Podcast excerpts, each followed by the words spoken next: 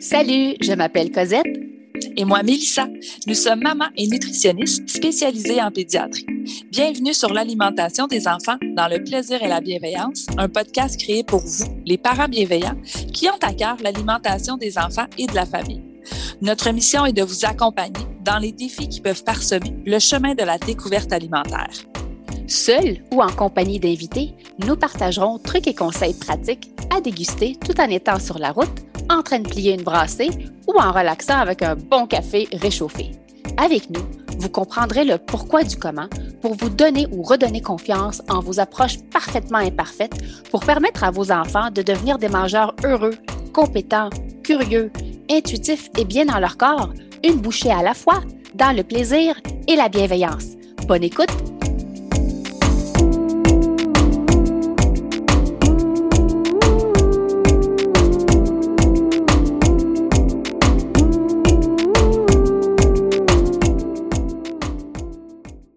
Salut les parents bienveillants et bienvenue au podcast L'alimentation des enfants dans le plaisir et la bienveillance. Salut Cosette! Bon matin Mélissa, comment vas-tu? Ça va bien toi? Ça va bien, on est dans les préparatifs de l'Halloween. Alors euh, aujourd'hui, on va parler d'un sujet très, très, très chaud, qui est la place du sucre dans l'alimentation euh, des enfants et des ados. Alors là, chers parents, le but de cet épisode, ce n'est pas de vous dire combien de sucre, ni même si vous devriez ou non en consommer ou en proposer à vos enfants. Mais nous aimerions simplement euh, vous amener à faire une réflexion sur le sujet pour que vous puissiez mieux comprendre, encore une fois, le pourquoi, du comment et ainsi prendre des décisions pour vous, pour votre famille, euh, tout en étant bien informé et en prenant en considération vos valeurs et vos réalités familiales. Pour discuter de ce sujet, nous avons choisi d'inviter quelqu'un qui se connaît très, très, très bien en termes de sucre, qui est notre collègue nutritionniste Catherine Lefebvre, qui est également l'auteur du livre Sucre, vérité et conséquences, publié en 2016 et réédité en 2019. Bonjour Catherine, bienvenue à notre podcast. Bonjour, chers collègues. Merci beaucoup de l'invitation. Ça nous Merci fait plaisir. Merci tellement d'avoir accepté notre invitation. C'est vraiment un privilège pour nous euh, de pouvoir parler de ce sujet avec toi. Alors, pour ceux qui ne te connaissent pas, Catherine, est-ce que tu pourrais te présenter un petit peu, nous parler de toi? Ah, ça, c'est une grande question parce que j'ai l'impression que mon parcours est tellement sinueux. que des fois, j'ai du mal à décrire ma propre personne. En fait, j'ai étudié en nutrition comme vous, comme vous deux. Euh, j'ai toujours travaillé à mon compte, particulièrement en communication, hein, que ce soit la radio, la télé et maintenant euh, podcast avec On s'appelle et on déjeune euh, sur audio mm-hmm. avec mon collègue Bernard Lavallée, votre collègue Bernard. Ouais. donc, je m'intéresse au côté peut-être plus sociologique et culturel de l'alimentation. Je ne fais pas de consultation comme vous. Euh, c'est sûr que moi, mon public est vraiment plus euh, grand public adulte, je vais dire. Mais c'est sûr que quand on écrit un livre sur le sucre, euh, rapidement, on a des questions de parents qui s'inquiètent. est-ce que j'en donne? Est-ce que j'en donne pas? Qu'est-ce que je fais avec cette bébite-là? Oui. Donc, euh, c'est sûr que j'ai eu des belles conversations là, euh, après l'apparition de la première édition et encore aujourd'hui à propos euh, de la place du sucre dans l'alimentation des petits et des grands. Oui. Alors, dis-moi, qu'est-ce qui t'a amené à vouloir écrire un livre sur le sucre en premier lieu? Pourquoi le sucre? Oui, c'est une bonne question. En fait, c'est une grande question parce que, en fait, mon éditeur, Édito, voulait que j'écrive un, nouveau livre. Et euh, j'avais vu le documentaire Sugar Coated de la réalisatrice montréalaise Michelle Ozer.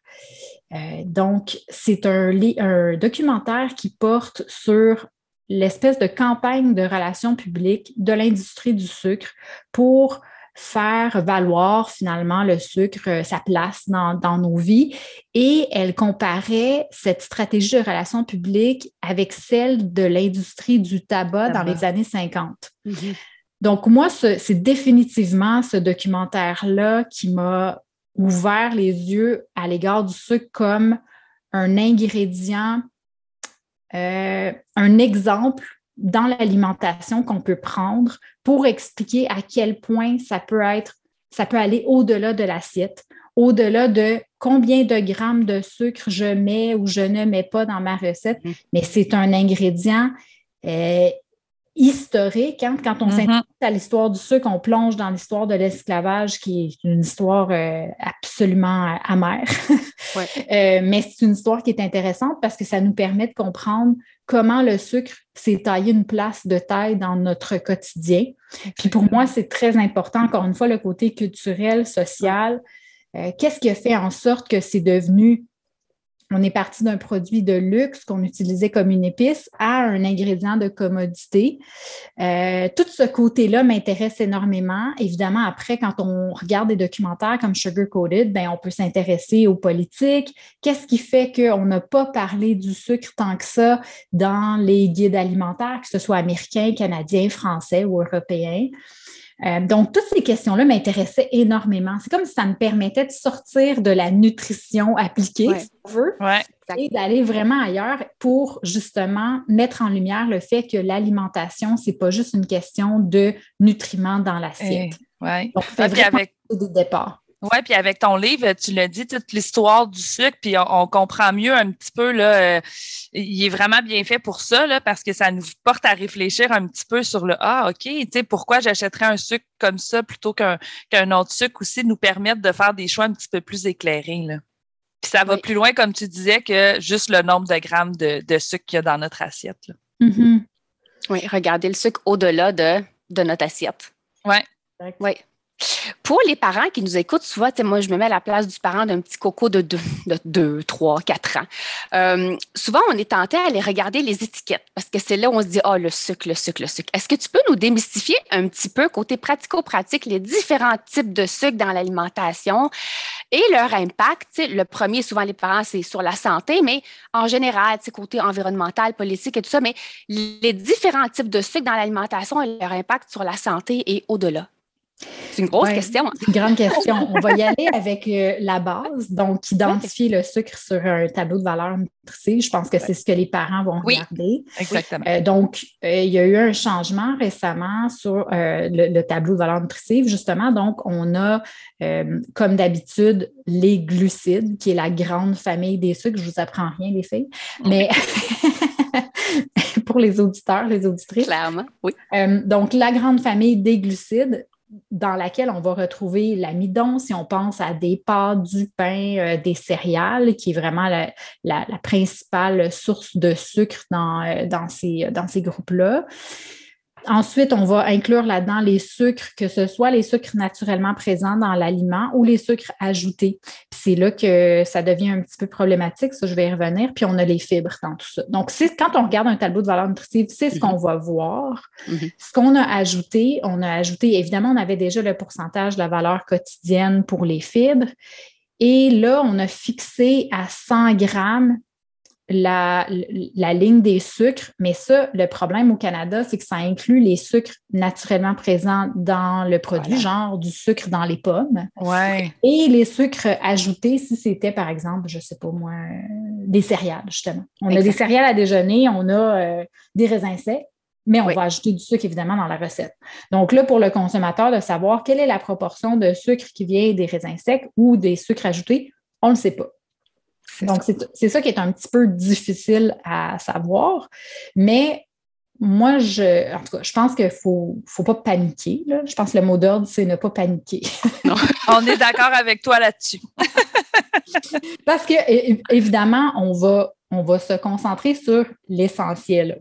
Moi, je, je comprends et je, je, reconnais que quand on étudie en nutrition, on a des connaissances très, très approfondies. Ça nous permet de, de, de, de passer à travers un, tableau de valeur nutritive en comme une demi-seconde puis comprendre qu'est-ce qui se passe, mais ce n'est pas la réalité de la grande majorité de la population. Donc, ça, je suis très consciente de ça. Donc, j'essaie de revenir à l'essentiel. Évidemment, quand un aliment, par exemple, est ultra transformé, ben, ça se peut qu'il y ait plus de sucre. En fait, c'est presque assuré ou plus de mm-hmm. sel. Ou, évidemment, c'est une recette euh, qui est conçu comme ça la plupart du temps. Donc, c'est sûr que on peut se dire généralement que plus un aliment est ultra transformé, plus il va avoir euh, de sucre comparativement à sa version euh, maison ou moins transformée. Fait qu'on peut y aller comme ça. Après, est-ce que ça veut dire qu'on ne mange jamais d'aliments ultra transformés dans notre vie? Bien sûr que non. Fait que c'est vraiment, puis je pense qu'en ce moment, ça doit être très difficile pour les parents de faire la part des choses. Parce qu'on reçoit beaucoup d'informations, euh, beaucoup d'informations qui nous disent les aliments ultra transformés sont conçus comme ci, comme ça, et ça peut entraîner des effets délétères sur la santé. Donc, comme parent, on se dit, ben, je ne faut pas manger ça. Donc, on rentre tout de suite dans, dans l'aspect panique de l'alimentation. On ne veut pas être des mauvais parents. Donc, on commence à suranalyser beaucoup l'alimentation. Je pense que des fois, ça, prend, ça vaut le coup de prendre un pas de recul puis de dire, OK, moi, dans ma réalité, tu le disais mm. bien, Cosette, au début, dans ma réalité, dans mon emploi du temps, qu'est-ce que j'ai comme espace mental là, pour mm-hmm. faire des choix alimentaires qui ont de l'allure pour ma réalité, selon les goûts de mes goûts et les goûts de ma famille, puis de m'y retrouver un peu là-dedans. Donc, ça, euh, ça va revenir souvent, je vous dis tout de suite, parce que c'est parfait. J'ai vraiment ah senti beaucoup d'éléments de, panique, des questions des gens, tu sais, parents ou non. Là, euh, plus, je pense que plus on a d'informations en nutrition, plus on se retrouve dans une espèce d'océan de d'informations à, démêler, puis on a, on a du mal. Puis je pense que ça peut être beaucoup plus simple que ça. Euh, donc, pour euh, le tableau de valeur, je ne sais pas. Euh, je sais quelles sont les questions que les gens vous posent, en fait, parce que moi, je ne le regarde pas bien, bien, le tableau de valeur, pour être bien honnête. Là. C'est qu'en fait, les parents vont regarder un petit peu le pourcentage, puis après ça, rapidement, ils vont aller regarder la liste des ingrédients. Et là, ils disent, oui, mais le sucre, il se déguise en tellement de mots. Mais ça, c'est une autre chose qui est améliorée, en fait. Dans la liste des ingrédients, maintenant, on a rassemblé les sucres. Donc, tout de suite, on va voir sucre entre parenthèses, toutes les versions déclinées des sucres, hein, que ce soit du miel, du sirop de glucose, fructose, du sirop d'érable. Tout ça va se retrouver entre parenthèses. Donc, déjà, ça nous permet d'avoir une meilleure idée des types de sucres qui se retrouvent. Puis c'est sûr qu'en les regroupant ensemble, euh, souvent, ils vont se retrouver au début de la liste parce que la liste est conçue pour avoir les ingrédients en ordre décroissant, donc de la plus mm-hmm. grande quantité à la plus petite. Donc, rapidement, les sucres vont se retrouver au début quand on les, rassemble. Euh, donc, ça nous indique aussi est-ce qu'il y a beaucoup de sucre? Parce que si ça apparaît au début de la liste des ingrédients, bien, probablement que c'est, si ça va genre être farine, sucre, puis après ça, les autres ingrédients. Euh, donc, ça, ça peut être un indicateur. Mais après, c'est sûr que tu sais, je pense que faut aussi regarder c'est quoi la base de l'alimentation, puis après les ingrédients qu'on choisit, puis qu'on se dit, ah, c'est sucré, pas sucré, mais c'est comme un dessert ou je euh, je sais pas trop, là, des bonbons, justement. Ouais. Normal, ah, ouais, sucrer des bonbons, des biscuits. C'est normal que ce soit sucré. Exactement. C'est dommage que ce ne soit pas sucré des biscuits, entre euh, Donc, je pense qu'il faut faire vraiment la part des choses. Puis aussi, c'est important. Moi, je trouve que l'élément le, plus important, là, puis ça, c'est pour les parents, les enfants, euh, tout le monde, c'est euh, de jamais oublier le goût. Oui. Le goût, justement, dans le développement de l'enfant, on veut, on veut qu'il. Le plaisir de manger. Oui, qu'il soit capable de détecter les différentes saveurs. Oui. oui. le sucré, le salé, l'acidité, l'amertume. Ça, ça nous suit toute notre vie, ces, ces palettes-là de saveurs. Et plus on développe ça jeune, mm-hmm. plus après notre alimentation ben, corrigez-moi si je me trompe, mais j'ai l'impression que plus notre alimentation a le potentiel d'être diversifiée. Exact. On apprécie ces changements de saveur-là. Donc, on n'est pas dans une constance de très sucré, très salé, très gras. Ou pas du tout. Ou pas du tout. Pas de sel, pas de sucre, pas de gras. C'est ça, à un moment donné, on perd le plaisir aussi. Ça, exactement. On le perd assez vite, je Oui, très, très vite. donc, euh, donc c'est ça. Fait que je ne sais pas, euh, je pense pas que je réponds euh, très précisément à la question parce que justement, je ne suis pas clinicienne. Fait que moi, je suis tout le temps dans des espèces de concepts un petit peu trop généraux, je pense. Mais, mais oui, on peut le, oui, on peut avoir l'information. Je pense maintenant, on peut avoir l'information de façon plus clair, mais, mais au final, je ne sais pas si c'est vraiment plus clair. Mais je pense que tu l'as bien expliqué aussi. Puis moi, en consultation, c'est souvent, euh, tu sais, ben, c'est quoi la meilleure céréale? C'est quoi la meilleure bartende? C'est quoi la. Puis des fois, on va leur donner des. Ben, vous pouvez regarder, en effet, la quantité de sucre, vous pouvez regarder la liste d'ingrédients.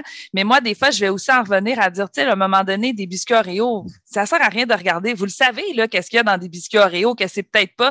Mais en même temps, regardez à quelle, à quelle fréquence vous les mangez, puis misez diversité. Essayez justement, ben, cette semaine, c'est ces céréales-là qu'on a achetées, ben, la prochaine fois, quand il y en auront plus, on va en acheter d'autres pour amener votre enfant à vouloir découvrir, mais sans diaboliser non plus parce que, puis ça, on en a déjà parlé dans d'autres épisodes, mais tu sais, on est tout le temps content. Ah, mes enfants, ils, goûtent à tout, ils mangent tous les fruits, les légumes, ils aiment ça, mais mon enfant va me demander de manger justement des Fruit Loops, puis non, non, non, ça, moi, j'achète pas ça. Mais il veut les découvrir, peut-être qu'il va les manger. Moi, je me souviens très bien, mes filles ont mangé une fois des Fruit Loops dans leur vie, puis ils ont même pas fini leur bol.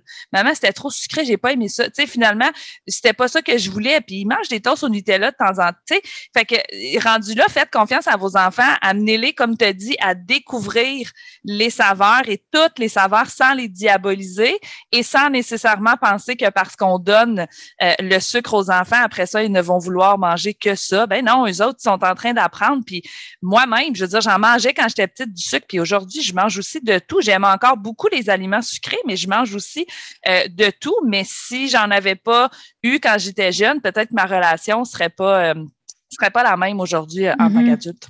En même temps, je ne sais pas si on a besoin de les exposer à des Fruit Loops, ou à des non, non, non. très, très oui, dans le sens que moi, je moi, j'ai pas tellement, puis tu sais, c'est anecdotique là, ce que je raconte, mais tu sais, j'ai pas tellement été exposée aux trucs hyper sucrés.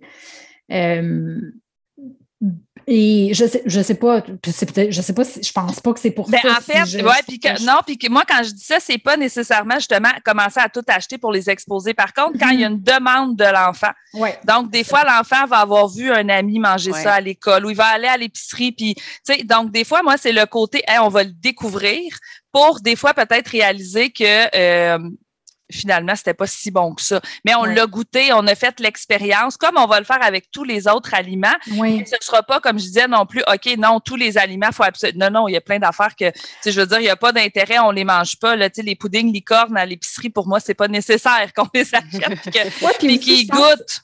Je pense que ça amène, ça enlève l'espèce d'aura de comme. Oui, c'est ça, exactement. Comme justement licorne, là, que c'est tellement inaccessible que tu, le mets sur un piédestal pas possible parce que c'est jamais permis, entre guillemets.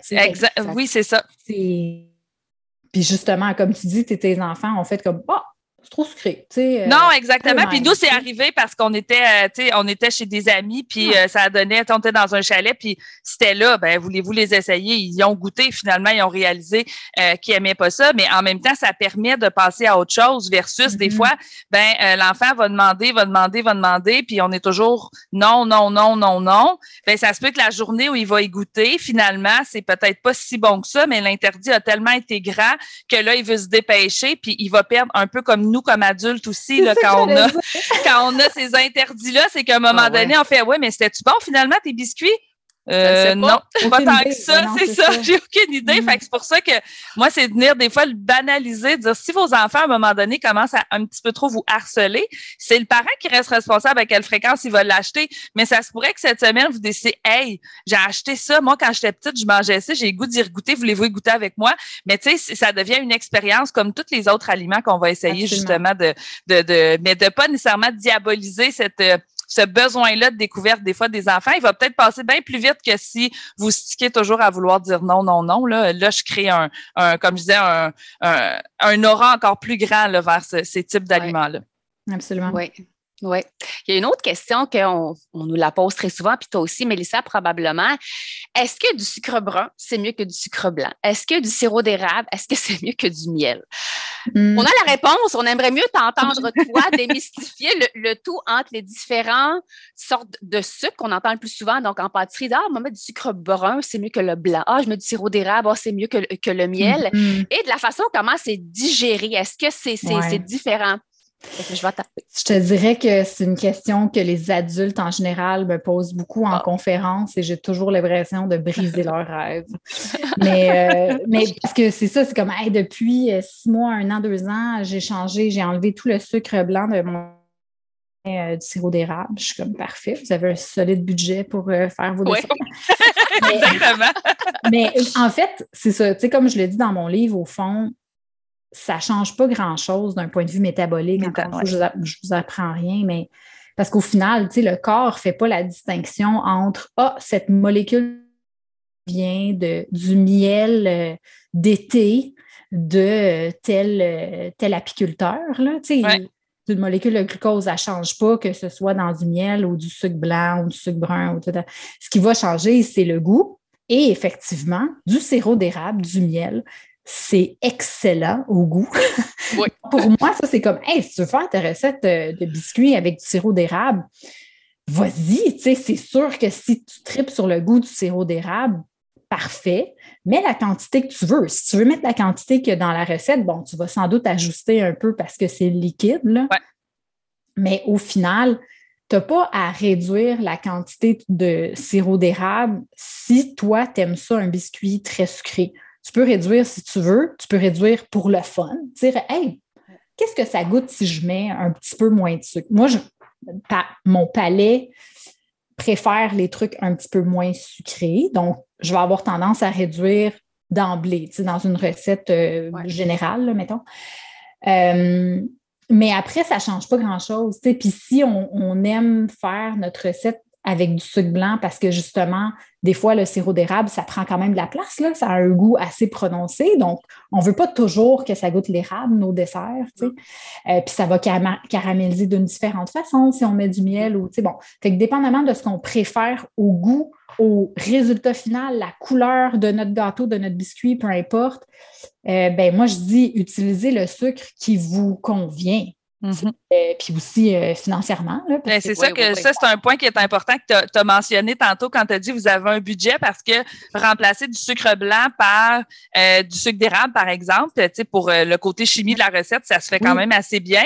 Mais oui, ça va nous coûter beaucoup plus cher, puis ce ne sera pas nécessairement accessible pour toutes, pour les toutes les familles. Mm. Puis on voudrait pas que justement, ah ben là, moi, je fais des, des biscuits maison, mais là, je peux juste mettre du sucre blanc. Fait que là, finalement, c'est pas mieux que les biscuits. Fait que là, non, non, justement, un coup dans votre corps, là, euh, moi, j'ai tous les types de sucre dans mon, euh, dans mon, dans mon garde-manger. Puis le sucre blanc, euh, tu sais, quand on fait des biscuits puis des muffins trois, quatre fois dans une semaine parce qu'on a une armée d'enfants, là, le sucre blanc, il va, il, va bien aller, là. Absolument. Puis, tu sais, je pense que le message à retenir, c'est ça. C'est comme point de vue métabolique. Métabolique. Et ça voilà. change rien. C'est faut retenir.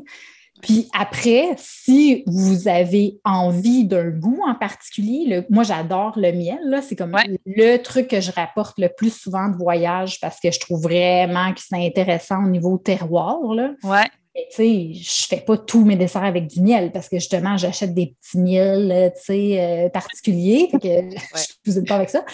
Euh, sirop d'érable, si vous aimez ça, si vous êtes à fond dans le, sais, manger local, c'est mm-hmm. on, a, quand même des sucres québécois. Le miel, le sirop d'érable, c'est génial pour ça, mais c'est pas obligé. sais, comme prenez le sucre que vous voulez, le sucre qui euh, donne le meilleur résultat, euh, le goût qui va permettre d'avoir le goût souhaité de la recette finalement. Exactement. Oui. Puis il y a moyen aussi dans nos recettes de réduire un peu la quantité de sucre si ça fait partie de nos objectifs pour X raisons en tant que. Il y a moyen de le faire. Mm-hmm. Euh, puis, si je ramène ça vraiment au côté euh, enfant, au côté pédiatrique, euh, ce qui revient souvent, les parents nous disent Oui, mais quand il mange un biscuit, il est excité, il est énervé, il saute partout. Qu'en penses-tu de, ce, de cette affirmation-là que les parents remarquent parfois quand les enfants vont manger un biscuit? Ou un biscuit que ça fait longtemps qu'ils n'ont pas vu ou deux, trois biscuits, ils vont se mettre à grimper sur les murs, ils vont se mettre à sauter partout. Mm. Toi, dans les études, est-ce que tu as vu un, lien avec, avec le, côté comportemental chez les enfants, même chez les mm-hmm. adultes, je te dirais. oui, mais en fait, je, parle un peu à, travers mon chapeau. Côté études, là, c'est sûr que ce n'est pas très concluant, mais euh, ça reste que le, le, terrain est quand même important, je pense. des fois, on n'a pas tous les résultats dans les études, puis sur le terrain, on, on vit des choses quand même. Oui. on ne vit pas dans un laboratoire, finalement. Euh, mais je pense qu'il y a peut-être un élément environnemental. C'est sûr que si le, biscuit ou le sucre est jamais permis, entre guillemets, encore une fois, et que là, on fait comme la recette de brownies avec des morceaux de chocolat dedans, puis c'est comme la grosse affaire, ben, l'élément, comme l'événement autour de la recette, ça sent bon dans la maison et qu'on a hâte que ça sorte du four. Ça, là, je veux dire, comme adulte, j'en parle, puis je suis excitée par en dedans. Tu sais, fait que je suis comme, genre, et que j'irais donc faire des brownies. Comme, on, le vit comme adulte. Fait que je pense que pour un enfant, c'est tout à fait normal. Tu sais, une fête d'enfant, on est avec nos amis, il y a des petites on, vient de jouer un jeu, on a peut-être gagné au petit jeu. Il y a comme tout un élément de, de surprise, de fête, de, bonne humeur, tout le monde rit. J'ai l'impression que ça vient probablement plus de là et c'est ce que les études rapportent aussi. Après, comme parent, je ne sais pas ce que vous vivez, mais je pense que c'est quand même important le facteur environnemental. Oui, le contexte dans lequel ces aliments-là sont présentés, est-ce que c'est un contexte de fête? Et moi, je pense mon attitude, mon comportement quand je le présente à l'enfant. C'est rare que je vais dire à mon enfant Wouhou, j'ai cuisiné du brocoli rôti ce soir. Je ne suis pas énervée quand je présente du brocoli habituellement, mais quand c'est un dessert, ça fait un petit bout que je ne l'ai pas fait, je suis plus énervée que mon enfant, fait que veut, veut pas, ben, je crée une ambiance festive autour de mm. cet aliment-là. Donc, oui, effectivement, il n'y a pas de lien euh, entre le comportement de sucre en tant que tel, mais c'est plus une question de contexte, d'environnement dans lequel euh, on présente ça. Donc, je suis contente que on est un peu, on a le même discours là-dessus, même pour les adultes. c'est vrai, honnêtement, moi, moi quand je prépare mon gâteau trois étages, je suis tout énervée de le montrer, mais tout le monde est énervé, puis ils n'ont même pas goûté encore. Oui, c'est ça. Mais oui, puis tu l'as bien dit, puis là, l'Halloween s'en vient, puis euh, penser la fête, penser, tu sais, des fois, oh mon Dieu, ils vont être énervés, ils vont tellement manger de sucre, mais questionnez juste un minimum vos enfants, puis vos enfants vont vous dire qu'ils ont hâte de se déguiser à l'école. C'est une journée spéciale. Le sucre vient, oui, dedans, puis peut-être que pour certains enfants, ça devient aussi leur seul moment dans l'année où ils vont pouvoir avoir peut-être une petite quantité de sucre bien gérée par, euh, euh, par papa et maman. Fait que oui, vous avez l'impression, mais comme on l'a dit, le contexte, beaucoup plus que la molécule de sucre, euh, va amener justement le, côté excitation qui vient avec. Puis, tu sais, l'enfant, nous, on, on, est un adulte, on est excité, je veux dire, on est capable, on courra pas autour de l'îlot parce qu'on a fait des brownies, tu. Mais l'enfant, lui, son excitation va aussi se démontrer par le côté physique. Là. C'est pour ça aussi qu'on a l'impression que, ils sont, énervés puis que le sucre va les énerver puis le sucre va les empêcher de dormir. Pas nécessairement, en effet, c'est peut-être plus l'effet fight de, leur faire redescendre qui va avoir cet effet-là sur eux. Puis le fait, c'est de, leur permettre euh, d'exposer les enfants à une fréquence qui, correspond aux valeurs de la famille. Moi, chez nous, j'en avais deux, trois fois par semaine, mais j'avais le choix d'en prendre ou pas. Puis je savais que si je refusais cette fois-là, puis que j'allais le revoir éventuellement. Donc, il n'y avait pas cet effet de restriction ou de limite. Je ne le ressentais pas. Donc, quand on était en contact avec ces aliments-là, parce qu'on était en présence, on était capable quand même de s'autoréguler. Je pense qu'un enfant ou même un adulte ne l'a pas assez vu où il y a cet effet de crainte, de restriction euh, en lien avec cet aliment-là. Donc, lorsqu'on voit les familles dire Oui, mais il mange juste ça, ou c'est gênant quand il voit une fête d'amis, il est parké devant le bol de jujube puis il bouge pas de là. fait que là, on se dit ben, c'est peut-être qu'il voit peut-être pas assez souvent la maison. Puis là, il, il y a de la difficulté à s'autoréguler. Puis ça se peut qu'il en mange tellement qu'il va avoir mal au ventre. Mais ils apprennent par leurs expériences, je pense, les enfants. Puis ils apprennent pas par faire ce que je dis, pas ce que je fais, mais on va leur laisser faire leurs propres expériences. Puis ça fait partie des expériences, malheureusement, que ça fait mal au cœur de parents. Mais je pense que c'est comme un peu un passage obligé. Et le fait de les présenter un petit peu plus souvent à la maison. C'est sûr que les premières fois, l'enfant va peut-être y aller plus vers cet aliment-là, à manger plus. Puis à un moment donné, quand l'effet de nouveauté disparaît, quand ça devient un aliment juste un aliment, pas besoin d'en faire tout un plat. Euh, donc, il y a pas, il est plus sur un piédestal. Mais l'enfant va peut-être même parfois manger une bouchée de biscuit, puis le laisser là, puis aller vers son repas. Fait que c'est vraiment, je pense, exposer les enfants dans le sens que c'est pas je veux absolument t'en donner, c'est que moi, chez moi, je sais pas, on, on fait des carrés aux dates, mais je les achète pas, je les fais mes carrés. Fait que j'expose mes enfants là-dessus. À l'Halloween, ben oui, bien sûr, chacun va avoir sa petite récolte. Euh, puis le premier soir, tout le monde va en manger. Le lendemain, on va en manger le surlendemain. Puis à un moment donné, pas, on dirait qu'au lieu que ça soit sur la table à la vue de tout le monde, ben écoute, il est pas caché, il est juste tout simplement à un endroit moins visible à l'œil quand tu reviens de l'école. Puis quand ils en ont besoin, on va en choisir trois, quatre, puis on va les manger en famille. Je pense le comment manger les aliments a tellement un impact. Ça, tu l'as dit euh, au début, euh, Catherine, le comment présenter, le comment apprécier les aliments, euh, comment permettre à mon enfant d'apprivoiser tous ses goûts en bouche. Tu sais, le surette, le amer, le mm-hmm. sucré, ça, c'est des goûts, puis ça se développe vraiment dès la petite enfance. Chez, chez, les enfants, donc durant l'enfance et l'adolescence, et leurs préférences vont changer. Ouais. Hein? Même en tant qu'adulte, je pense qu'il y a des choses qu'on aimait beaucoup étant jeune, puis là, je les regarde, puis on n'est plus capable de les regarder, et vice-versa, il y a des choses qu'on n'aimait pas et qu'on a appris à apprivoiser certains, goûts. Alors, pour les parents qui ont peur de l'Halloween, inquiétez-vous pas, on ne va pas briser nos enfants parce qu'on va leur permettre de manger une fréquence un peu plus, je vous dirais, un peu plus élevée durant les prochaines semaines qui vont venir à cause, suite à leur récolte euh, euh, de bonbons. Alors, Catherine, tu as trois points que tu voudrais que les gens retiennent en lien avec le sucre aux parents. Quels seraient les, trois points euh, que tu aimerais que, les parents en fait, retiennent de, ce, de cet épisode-là? bon, premier point, pas de panique. J'aime ça, moi aussi. pas de panique. On inspire profondément, puis on panique pas. Deuxième point, c'est ça, je pense que le, côté, euh, vous, l'avez très bien mentionné, le côté environnemental. Dans quel environnement on, présente le sucre, puis est-ce que ça peut devenir, ça peut faire partie de, de la découverte des autres saveurs, tu sais, qu'on explore autant l'acidité, l'amertume, le salé, le sucré, parce que c'est toutes des expériences qui se valent et qui vont avoir, bien, qui ont leur place de plus en plus au, fil, au fur et à mesure qu'on introduit les aliments aux enfants. De, plus euh, jouer là-dessus, tu sais, que c'est normal, on, va, je veux dire, on, aime tous le sucre là, euh, génétiquement. Là.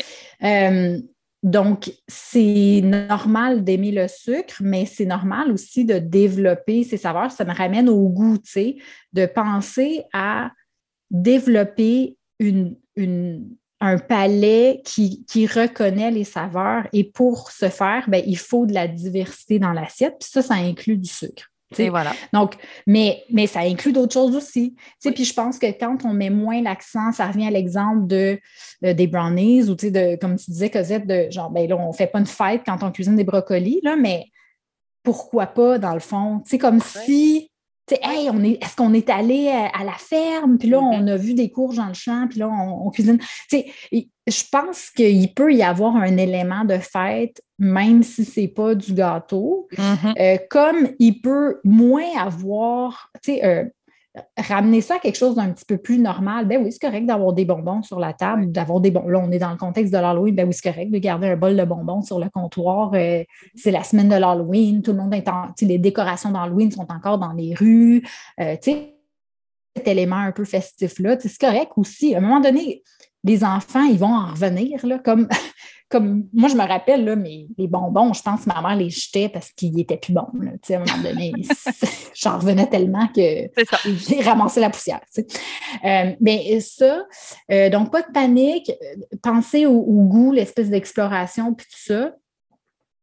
Euh, puis peut-être c'est ça, la, simplicité, de, de, ne pas. Euh, c'est difficile, je pense, encore une fois, avec toute l'information qu'on a maintenant par rapport à l'alimentation, si tu bon, si tu pas bon, je veux être un bon parent si je fais ça, si je donne ça à mon enfant, si je donne pas ça.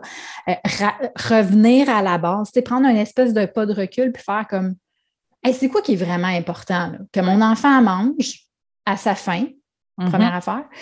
Euh, puis deuxièmement, c'est quoi mon contexte à moi personnel? C'est quoi l'emploi du temps que j'ai? C'est quoi mon budget? C'est quoi mes valeurs culturellement? Qu'est-ce qui est intéressant pour nous dans la cuisine? c'est ça l'important. À un moment donné, là, suranalyser l'alimentation, ça devient vraiment très lourd. Puis je pense que les parents ont assez une charge mentale pesante sur les épaules qu'ils peuvent se simplifier la vie là, sur les micro-détails de, l'alimentation. Ah, clairement. Être bienveillant envers nous. Mhm. Être indulgent envers nous. Absolument.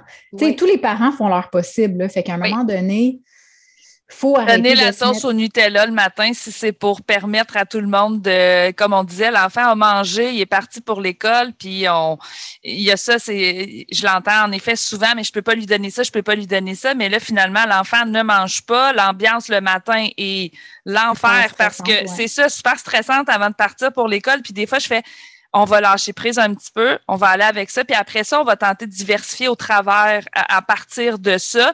Mais c'est là que des fois, en effet, comme parent, il faut s'enlever. Puis tu l'as dit, c'est quand même difficile dans la société dans laquelle on vit parce qu'on est bombardé d'informations, puis il faut pas que vous donniez ça, puis ça, c'est pas bon. Puis, mais à un moment donné, moi, j'aime bien dire aux parents, hey là, là, revenez, vous, là, vous comme individu, vous comme famille, là, pas moi ce que je vous dis, pas moi ce que vous avez entendu à la télévision, vous, c'est quoi le meilleur choix à faire pour vous là, maintenant, au moment présent, mais pas juste pour ce qu'il y a dans l'assiette, mais pour votre santé mentale aussi. Puis on parle tout le temps du comment, là, mais pour pas venir détruire un peu cette relation-là que nous, on va développer avec l'heure du repas, que notre enfant va développer avec l'heure du repas, puis qu'ultimement, qui va aussi venir briser un petit peu la relation parent-enfant parce que là, on est dans le combat parce qu'on reste tiqué. Non, ça, je veux pas lui donner, je veux pas lui donner. Mm-hmm. Mais il y a moyen quand même de trouver une formule dans laquelle chacun va trouver trouver un peu euh, ce, qui va lui, euh, ce qui va lui convenir, puis qu'on s'enlève cette pression-là d'alimentation parfaite. Oui, puis j'imagine que ça, c'est un super point, tu sais, parce que c'est sûr que si l'ambiance à table est toujours hyper tendue, ben un, c'est super plate, là, ça, comme, euh, comme, je veux dire, on mange quand même souvent dans une journée, dans une semaine. Voilà. De toujours avoir cette ambiance tendue-là, ça ajoute une grosse pression, puis je pense comme celui-là qu'on est comme Ah, tu sais, ah, cool, je vais goûter à cet aliment ou Ah, cool, je vais manger avec appétit euh, de façon euh, semi-conviviale parce que ça me tente. Puis quand c'est comme hyper tendu puis qu'on a l'impression de se faire forcer de manger, ouais, empêcher de. Tu sais, je veux dire, on se crée le scénario dans notre tête, c'est pas le fun. Fait en prenant du recul, en se mettant moins de pression, mm-hmm.